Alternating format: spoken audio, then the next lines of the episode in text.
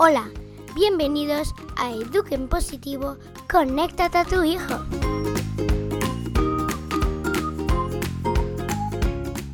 Estás escuchando a Mariana Sánchez y a Víctor Coopers.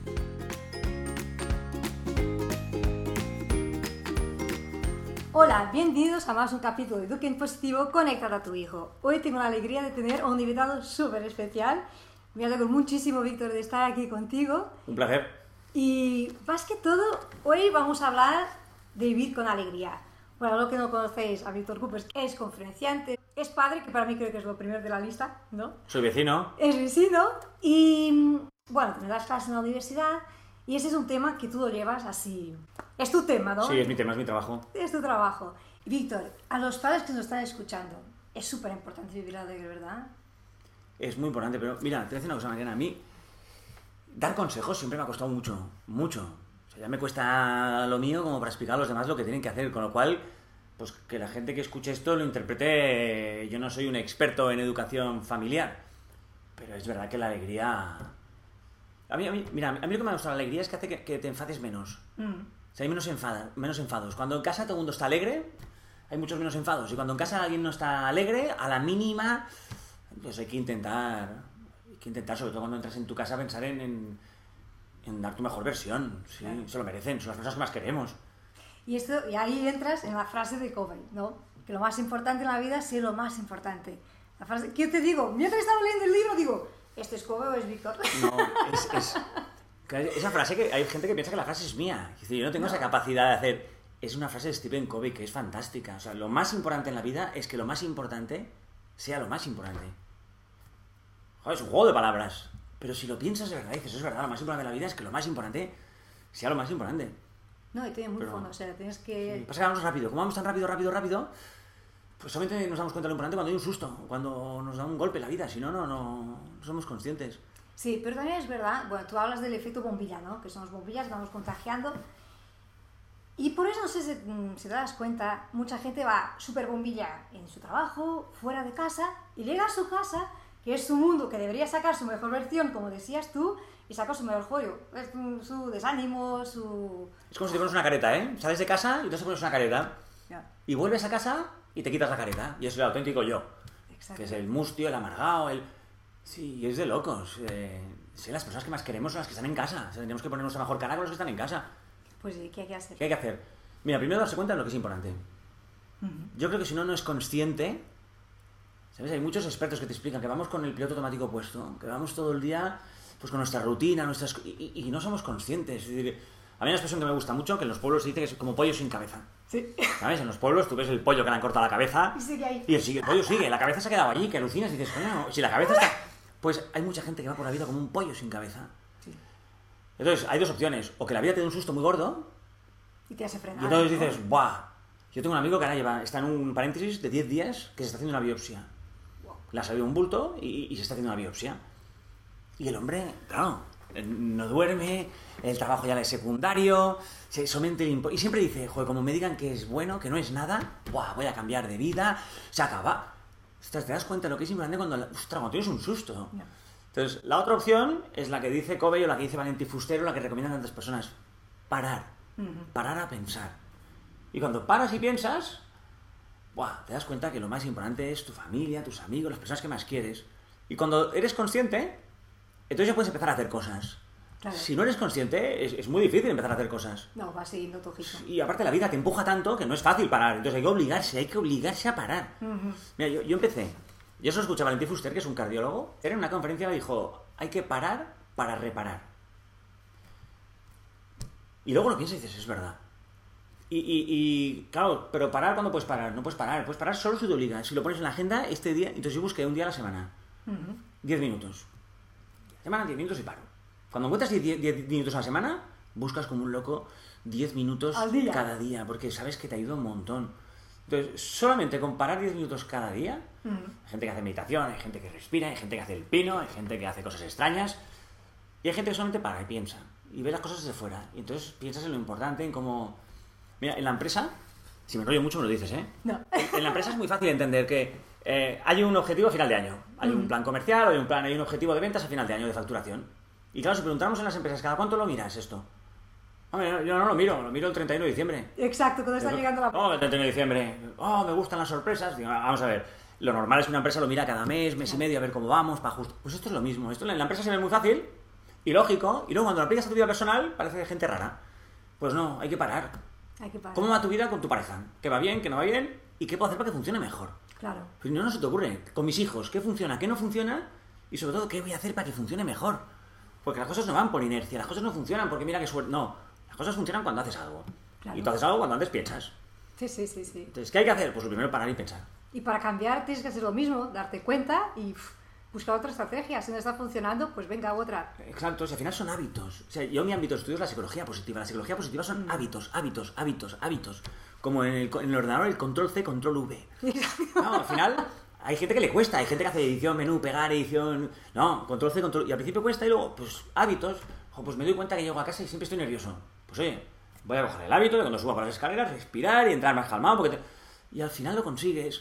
Y mejor que Ah. subas de escaleras que te da más tiempo hasta casa. Exacto, para, para desahogarte. Yo tengo, yo tengo un amigo que sabes qué hace. Dice, yo vivo muy cerca de casa y entonces llego siempre alterado. Entonces ahora he cogido una estrategia, que es antes de, entrar en mi casa, paso por delante de la puerta de mi casa, del portal, y doy una vuelta a la manzana. Doy una vuelta, doy dos, y a veces mi mujer se asoma y dice, ¿qué? Falta mucho. Porque es que necesitamos, si no, entramos en casa con todos los problemas alterados, y como no te puedes desahogar fuera, te desahogas dentro. Claro, claro. Y esto pasa que también cuando empezamos a estar desanimados, ¿no? Hay una medida justa. Nos tenemos que desahogar por una parte, pero luego se acaba, ¿no? Sí. No puede estar ahí todo el tiempo. Y lo- los psicólogos llaman el desahogo razonable. Mm. O sea, tienes un desahogo razonable. O sea, claro que nos podemos enfadar, ¿eh? Dado un golpe en el coche. Eh, no, no es un drama, pero es que necesito desahogarme. Pues te desahogas, pero 10, 15 minutos y se ha acabado. O, o está. 7 minutos. O sea, si no vamos enfadados, entonces vamos acumulando tonterías y vamos todo el día enfadados. Entonces hay que desahogarse, respirar y aceptar. Mira, a mí, una fra- a mí me gustan mucho las frases. Yo lo sé. Porque, ¿Sabes pasa? Que los que son- no somos muy inteligentes, las frases nos ayudan mucho. Sí, nos centran también, ¿no? Nos, nos centran. No aceptar lo que no nos gusta es lo que nos hace sufrir. O sea, no aceptar lo que no nos gusta Ujú. es lo que nos hace sufrir. Por eso, cuanto antes lo aceptas, dejas de sufrir. Entonces hay que aceptarlo. Las cosas Porque son como son. Claro, no como nos gustarían. Las cosas son como son. Pues ya está. Te puedes enfadar, te puedes enfadar. Te puedes eh, molestar, pues qué mala suerte. Pero es lo que hay. Entonces, a partir de aquí, ya no gastas energía enfadándote. No, no, las energías las dedicas a mejorar, a construir, a avanzar. Claro. Sí, sí. Hay que Ah. aceptar lo que no nos gusta. Y ahí ya caminas, ¿no? Es como te libertas y sigue. Sí.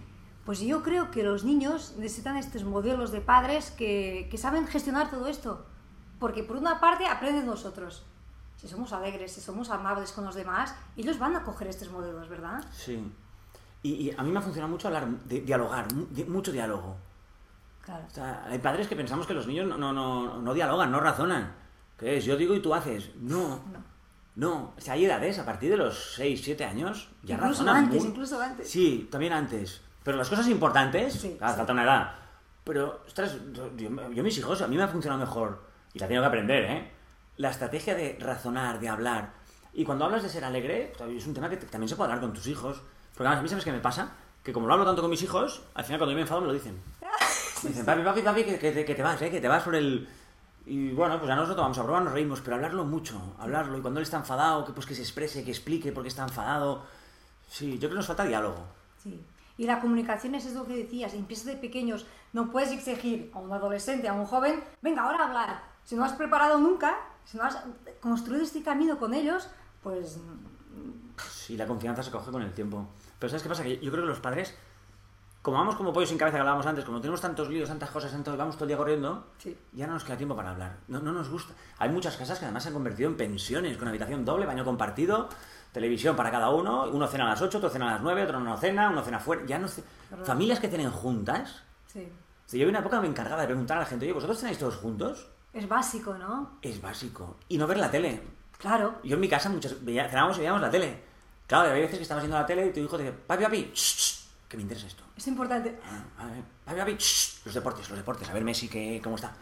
Y claro, entonces al final no había... Entonces, yo creo que cenar juntos y no ver la tele... Claro. Guau. Ni móviles, nada, nada, nada. mira que es una tontería. Es una cosa que tenemos que hacer todos. Es básico, es de sentido común, pero es que hay que volver a lo básico. Sí. Porque cenar juntos hay mucha gente que no cena juntos. Y es un momento que puedes compartir, que puedes entender qué pasa con tus hijos, explicar qué ha sido tu día. Es lo que dices, es senso común. Pero Sí. la gente se ha olvidado de cosas que son senso común. Sí, y como vamos enfadados, como vamos desanimados, como vamos rápido, nos gusta más el modelo de imponer que el de convencer. Y los que somos muy blandos ya ni imponemos, directamente cedemos. Toma. Sí, cedemos. ¿Sabes el típico caso de, no sé, papi, ¿puedo jugar a la máquina hoy? Que, que es... No, y es entre semana, no se puede jugar. Venga, papi, va, juega, juega. Porque es lo más cómodo, es lo más fácil. Sí. Y luego hay el que dice, no, no, que no juegues, hombre, como juegues te arranco la cabeza. Y entonces hay los modelos, modelo, o impongo, y tú me obedeces, que es mi hijo, o cedo, haz lo que quieras y así no me preocupo. Y claro, el punto medio es convencer, razonar, hablar, dialogar.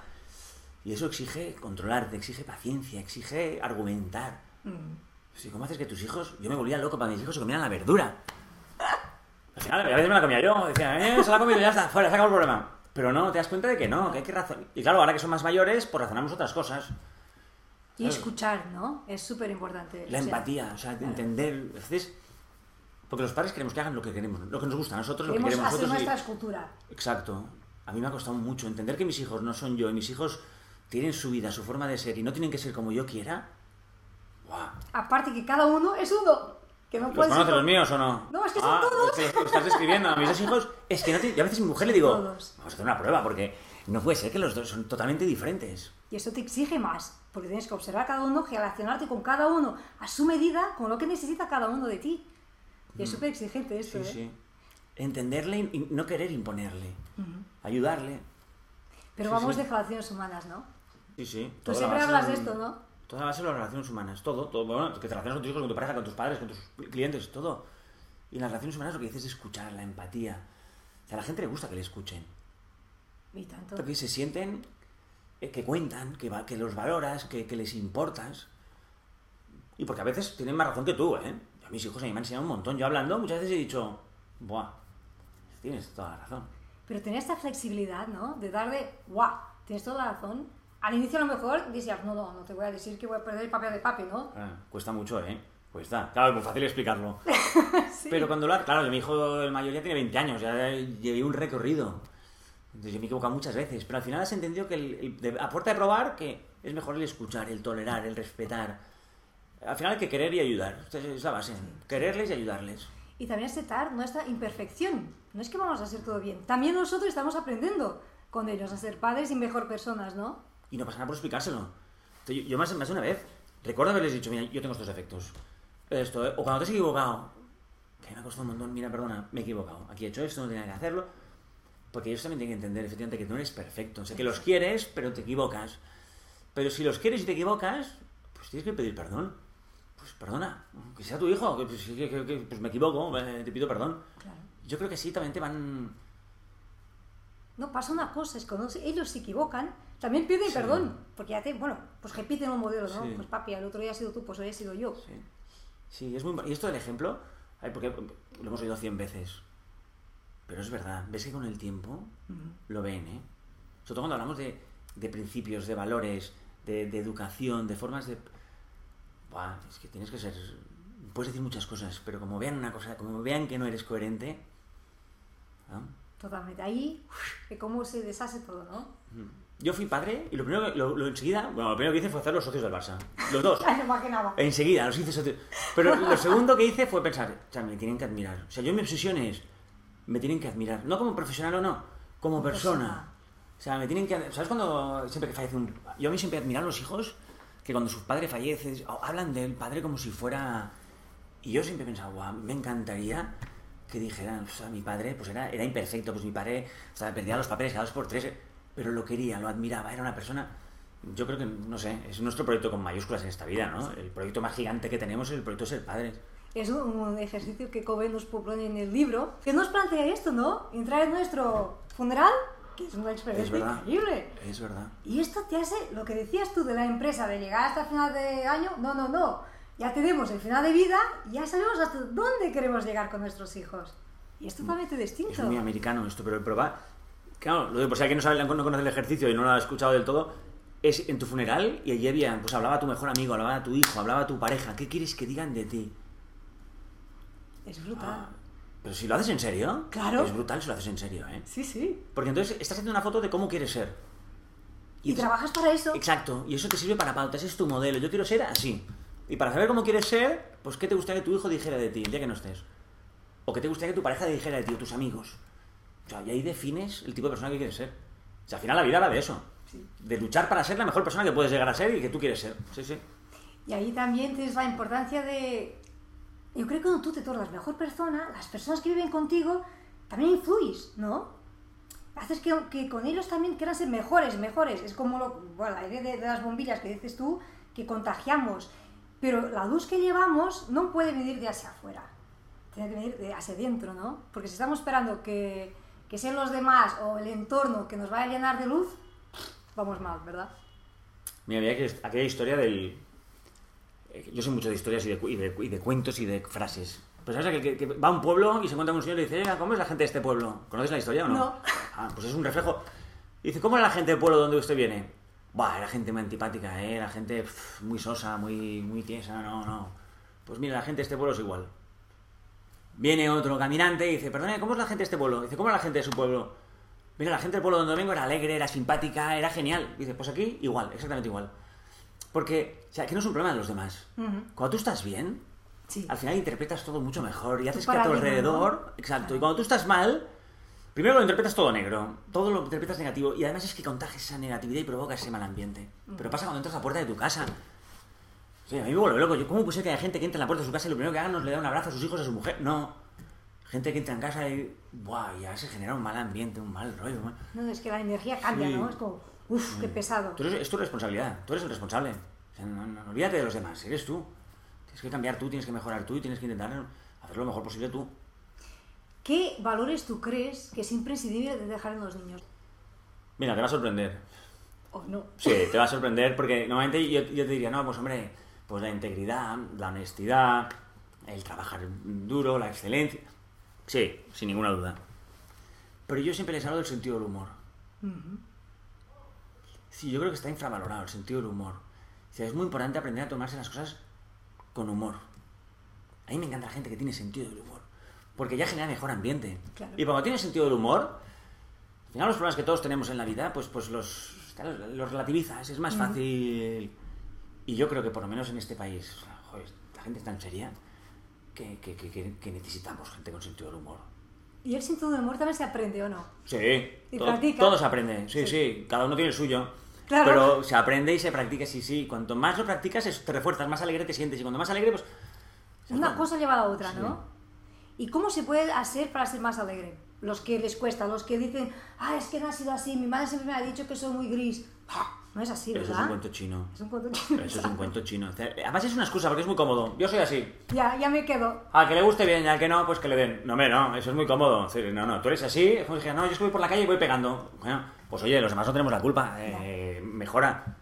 Y, y, claro, la, la- la neurociencia te explica que tú eres como tú quieres ser. A mí este Puedes concepto de tú eres como tú quieres ser me encanta. Porque has nacido así, ¿vale? Pero puedes cambiar, puedes mejorar. O sea, la neuroplasticidad del cerebro precisamente lo que te explica es eso, que tus hábitos, claro que todo el mundo tiene un carácter, una parte genética, pero hay otra parte que cada uno de nosotros hace, trabaja y desarrolla. Sí. Entonces, ¿tú quieres ser más paciente? Pues puedes ser más paciente. ¿Más alegre? Más alegre. ¿Más ordenado? Más ordenado. No, no vale decir yo soy así. O sea, ¿tú eres consciente que eres así? Pues ¿qué puedes hacer para mejorar? Sí, sí. Y parar para pensar otra vez, ¿no? Tienes que parar. ¿Y qué puedes hacer? Hacerte la pregunta, ¿qué puedo hacer para ser más alegre, ¿no? Para estar más contento. Porque si estás esperando que alguien te dé la receta, que la alegría de cada uno es muy personal. Sí, pero la psicología positiva te pone 10 puntos, ¿eh? Venga. O sea, hay 10 puntos que son básicos, bueno, que no son básicos, que son los que los expertos en psicología positiva te dicen que tienen en común las personas alegres. O sea, las personas alegres ah, no han nacido alegres. Cuando nacemos no te dicen, oye, pues mira, qué, qué- qué- qué- mala suerte que has nacido cenizo. No, no, no, no existe eso. Entonces, los 10 hábitos que proponen son, el primero, ser buena persona. Mira qué tontería, pero es verdad. O sea, todos tenemos un mecanismo dentro. Cuando tú te, te haces algo bueno, te sientes bien, es gratificante. Entonces, es imposible ser mala persona y vivir con alegría. No. No encaja. No encaja. Entonces, el primer requisito que ponen es ser, eh, ser buena persona. Otra cosa que te dicen es o sea, decidir vivir con alegría, porque esto es una decisión. Hay gente que está esperando, es como el que quiere quitarse 5 kilos. ¿Y qué? ¿Qué vas a hacer? Pues ya vendrá alguien y me los quitará. No, hombre, no. Eh, me ruzo, ¿te los quitas tú o no te los quito? Pues esto es lo mismo. Sí. Hay gente que decide vivir con alegría, entonces sonríe. Mm. Entonces, pero es una decisión la alegría, ¿eh? Es un- cuesta mucho porque, joder, mandaríamos todo por saco cinco veces cada día. Pero es una decisión. Entrenas, ¿no? Sí. También te dicen relativizar los problemas. Aprender a relativizar los problemas. Te dicen que pares a pensar, que es lo que hablábamos antes. Te dicen, llevo cuatro, ¿no? Te dicen que cuides lo importante. Sí. Que te centres en lo importante, en querer a las personas que más quieres. Eso te hace vivir con alegría. Que seas proactivo. Que eso también es un concepto de Kobe. Sí. O sea, no te quejes. Ponte. Y no seas reactivo. Exacto. Haz. Ponte a hacer algo. Haz. No, no te lamentes. Haz. Te dicen que seas amable. Que Ser amable. Mira que es fácil ser amable. Y es verdad, tú eres amable con los demás, te sientes mejor. Y Pues puede ser en cada entorno, ¿no? Es algo que puede ser incluso con la gente que no conoces. Tienes cada día 1500 oportunidades ¿eh? para, para ser amable con, con un montón de personas que te cruzas cada día. Que a veces es abrir la puerta, a veces es sonreír, a veces es, es- es saludar, a veces es... ah, ya no sé cuántos llevo. Luego te dicen que, que tengas ilusiones. O sea, es muy importante vivir con ilusión. Con sueños, Ponerte ¿no? ilusiones. Ilusiones que a veces son, son cosas... Las cosas pequeñitas de cada día. Mi, mi madre, que es, es- que es pensionista, disfruta con su desayuno. Su momento es el día es el desayuno. Su café con leche y su bocadito de queso. Y es feliz. es- Pues hay gente que le pone ilusión a todo. Claro. O sea, no, hombre, claro, un viaje a, no sé, a, Nueva York, bueno, todo el mundo le hace ilusión, pero Cosas pequeñas, ilusionarte con las cosas pequeñas. Sí. Y eso no es un don, qué suerte que tú lo tienes. No, no, no. Se aprende. Se aprende. Tú disfrutas de todo si te da la gana. Tú no disfrutas de nada porque no te da la gana. Es así de duro y así de... Y luego son personas que agradecen y valoran lo que tienen positivo. Que siempre estamos mirando lo que nos falta, lo que es negativo, lo que no funciona, los problemas. Y no, pues hay que darse cuenta, hay muchas cosas fantásticas en la vida de todos. Y recordarlas te ayuda pues a ser agradecido, a no quejarte tanto, a, a- a ir menos... Valorar lo que tenemos, ¿verdad? Que siempre estamos con el chip, uff, aún no tengo esto, aún me falta esto, ¿no? Mm. Y si te- nos damos cuenta, tenemos tanto que es increíble. Si Hay podemos aquel refrán que tú no sabes lo que tienes hasta que lo pierdes. Ujú. Pero es que lo hemos oído 100 veces. Pero lo hemos oído, lo hemos, lo hemos oído 101. Y ahora que voy, claro, he pasado dos días en el hospital con mi hijo, tú sales del hospital y todo nos pasa, que sales del hospital diciendo, ¡guau! ¡Qué suerte tengo! Que no me duele nada, no me pasa nada, pobrecita gente que está ingresada aquí, la están operando, está enferma. Pero eso dura, pues bueno, sales del hospital, vuelves otra vez al pollo sin cabeza, al día y te Pues no, o sea, hay que parar y tengo mucha suerte en muchas cosas. En otras no, pero en unas sí que tengo. Hay otra cosa que nos ayuda mucho, yo creo que somos un poco afortunados, el hecho de tener fe Mucho. nos ayuda muchísimo, ¿verdad? Yo creo que al final, si no tuvieras fe, ah, yo tengo suerte, mira, no, no la he tenido siempre, pero claro, si no, no habría motivo para, para luchar, para mejorar. Y porque aparte tú lees el Evangelio y es un modelo de vida, pues es muy parecido. Hay estudios que comparan el Evangelio y la psicología positiva. Y, y hay muchas correlaciones, hay muchas... es- mira, ahora que está de moda lo del meditar, joder, el Evangelio dice mil veces que pares. Exacto. Que pares, que valores lo que tienes. Es que está mil veces, que no te quejes ni te enfades tanto, está 150 veces. Sí. Santidad hace años que decía, aprovecha ahora, aquí y ahora, y esto y hace años que se habla. Somos raros los siglos. humanos, somos- nos complicamos, nos encanta complicarnos la vida. Sí. Hay otra cosa en la educación de los hijos que muchas veces vamos, sentimos que vamos contracorriente. ¿no? Y pasa eso, que sea como ir a la misa, ¿no? Lo típico. Como la fe, la fe es muy, es muy difícil, ¿eh? Muy difícil, ¿eh? Y no solo con la misa, con todo. Pero cuesta mucho, ¿eh? Cuesta un montón. Cuesta. Yo ahora que mis hijos van, claro, muchas hay fines de semana que a lo mejor mi, claro, mi hijo mayor, pues a veces va con unos amigos, va no sé dónde, y a veces le pregunto, ¿qué has ido a misa? Y claro, y- sí, pero no, no- no sabes, al, fin- al final, claro, hay un momento que tienen la libertad de poder Claro, elegir y claro. poder... Sí, sí, sería muy triste, o sea, que te has empeñado en darles fe durante 18 años y luego el, la el entorno que, que viven no ayuda, el entorno, No. es contracorriente. También porque en el pueblo, cuando vamos a la iglesia en el pueblo, mis hijos siempre dicen, pero si el más joven tiene 68. Y digo, bueno, hijos míos, parece 68, pero no, no, yo creo que en realidad tiene 38. Y no, no, ves ahí un- hay gente muy mayor dices, Cuesta, cuesta. Y no hace fácil al pueblo, ¿eh? O sea, las misas igual por la ciudad Igual. están con gente mucho mayor. Pero no importa, eso no importa. Lo que importa es tu actitud. Incluso se pasa una etapa que yo también he pasado, que saltas un poco, ¿no? Entra. Llegará en su camino que, que volverá. Mm, Yo creo que al final vamos sembrando. Eso, es la semilla Vamos sembrando, ¿eh? y- y creo que con el tiempo, es verdad, hay un túnel, hay un espacio, de, hay unas edades que ya no te escuchan, pero luego salen del túnel. Sí, sí. Y si han entrado en el túnel bien equipados, serán capaces de salir bien Y eso es lo bonito de decir, uff, al final sí ha Sí. quedado, ¿no? Hay una cosa que me encanta que es, tus hijos ya no son pequeños, ya 20 años y un poquito menos, pero sigues consiguiendo que los fines de semana están contigo, que ya no se marcha cada uno. Sí, pero no todos, ¿eh? Ya, pero Hay alguno muchos, que ya pero empieza. muchos. Sí, sí, la inmensa- mi, hijo de 16 años dice: Soy el único que va con mis padres. Bueno, hijo mío, pero tienes libertad, ¿eh? Si no, porque claro, yo no quiero que sea tampoco el raro ni que sea infeliz, ni que. Pero viene encantado de momento, de momento. Claro, pero yo creo que esto es la relación que vas criando con ellos, ¿no? Si están a gusto, si el ambiente que se está es bueno, es que si fuera todo muy pesado ya se había estado hace tiempo. Sí, yo en eso he tenido mucha suerte. También yo decidí cambiar de trabajo para hacer todas las posibles vacaciones con mis hijos, estar todo el día con mis hijos. Y ahora hacemos todo juntos. jugamos al tenis, nos pasamos horas jugando al ping-pong, nos gusta ir en bicicleta. Y entonces, el día- si yo no hiciera eso, mis hijos probablemente no vendrían. Claro. Y ahora, afortunadamente, pues sí, el, el de 20 ya, pues claro, me dice, oye, papi, este fin de semana con los amigos que hay una fiesta. Ay, claro, quédate, quédate. Claro. Pero sí tengo suerte, de momento. Pero es también un poco lo que decíamos antes, la relación con los hijos y generar momentos de estar bien todos juntos es imprescindible. Sí. Sea con deporte, sea... Bueno, yo he lanzado un desafío que es la familia a jugar. Aprovechar, tú juegas también con tu pareja, ¿no? A mí me gustan mucho los juegos de mesa. Sí, pues esto es el desafío que he creado para poner a la familia a conectar. Porque ahí no hay tecnología, estás metido y estás trabajando en muchas cosas. Porque tienes que saber esperar, superar tu frustración, saber perder, saber todo, amabilidad, comunicar bien. Se trabaja mucho con el juego. Y... Nosotros tenemos un parchís, Cambrodón, Sí. unos piques, unas guerras, uno- pero también te ríes, también, también... Claro. Y te ayuda a descubrir cada uno como es también, y ves las facetas y... Sí. Sí, sí. Mis hijos, vamos, no sabían perder. Ya mira, han aprendido que, que es verdad. Sí, sí. Y, lo bueno que yo creo que esto tiene, que son momentos que se quedan en la memoria. O sea, cuando van a ser mayores, incluso padres, me acuerdo, o a lo mejor pueden decir en nuestro funeral, Sí. lo bueno que hemos pasado. Es verdad, las sensaciones estas son las que quedan. Yo creo que tenemos 16, 18 años para darlo todo. Luego, ya influimos poco, muy poco, lamentablemente. Pero hay que aprovechar esos 18 años. Hay que aprovechar muy bien esta primera etapa. Es como los árboles. Si una vez ya están bien, ya estás hecho el trabajo y eso es tu trabajo. Y el problema es que muchos padres hemos dimitido como padres. O sea, no, no, no damos la piel esos primeros años. O entonces pasamos a un extremo que van tan protegidos, tan protegidos que no dejamos de vivir, ¿no? Sí. Que están ahí metidos en una burbuja que estamos viviendo por ellos. Otro día también comentabas que los niños, los pequeños que salen del cole, que dicen, ¿sabes qué? ¿Sabes qué, mami? Y ahora lo que veo es que los niños ya no tienen espacio para ese ¿sabes qué? ¿Sabes qué? Sino que las mamis, ¿qué has comido? ¿Qué has, qué has jugado? ¿Qué? Le estamos bombardeando todo el tiempo. Hacemos como un test, hacemos el chequeo ¡Qué horror! sí, y nos cuesta conversar. Sí. Porque además, como los cuando son pequeños hablan tanto que no tenemos paciencia para escuchar. Hijo mío, sí, sí, acaba, acaba, acaba que queremos todo rápido, todo ya, todo urgente. Pero las relaciones humanas no van deprisa, ¿verdad?